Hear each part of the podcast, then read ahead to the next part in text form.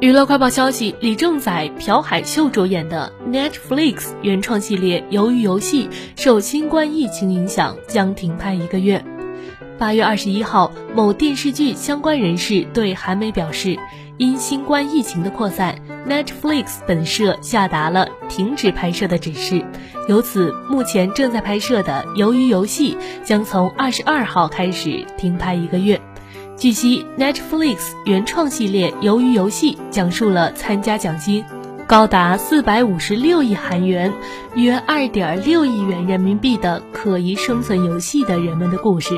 李正宰将在剧中饰演在人生低谷期时参与到秘密生存游戏的人物。朴海秀饰演李正宰的邻家弟弟，虽然家境贫寒，但靠自己的力量努力毕业于首尔大学。